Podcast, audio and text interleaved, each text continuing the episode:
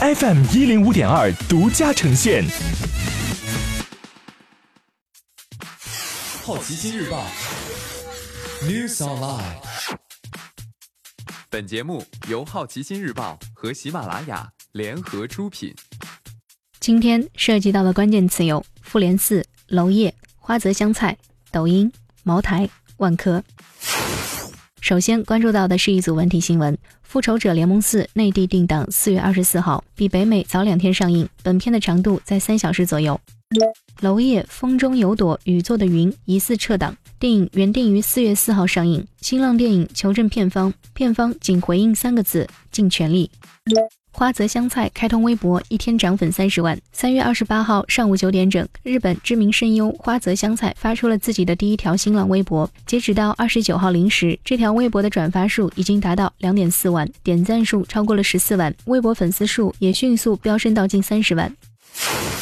接下来关注到的是大公司头条：抖音、快手试点青少年防沉迷系统。用户打开抖音、快手、火山小视频等手机应用时，系统弹窗提示用户选择的青少年模式将限制使用时段、部分服务功能，只能观看部分应用。青少年模式下，用户也无法进行充值和打赏。网信办称，计划今年六月在主要短视频平台上线青少年防沉迷系统。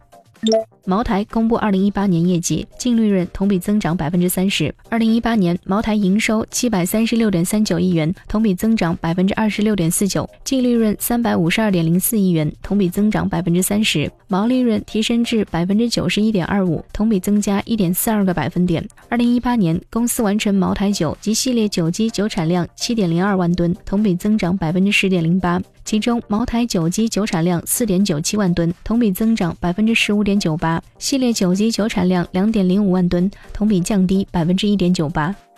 万科计划融资七十七点八亿港元偿还境外债务。根据公告，万科与配售代理签订配售协议，计划配售二点六三亿股新 H 股，配售价为每股二十九点六八港元。万科称，筹集的资金主要用于偿还万科境外债务。万科目前的净负债率是百分之三十点九。今天你不能错过的其他新闻有。限定剧《切尔诺贝利》发布预告，新版《霹雳娇娃》查理的天使改档，丹泽尔·华盛顿正商谈加盟出演新版《麦克白》，P2P 网站团贷网爆雷，索尼董事会主席平井一夫宣布退休，国通快递否认关闭。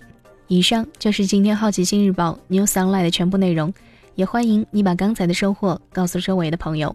好奇心日报 App，高颜值新闻媒体，让好奇驱动你的世界。我是施展，下次见。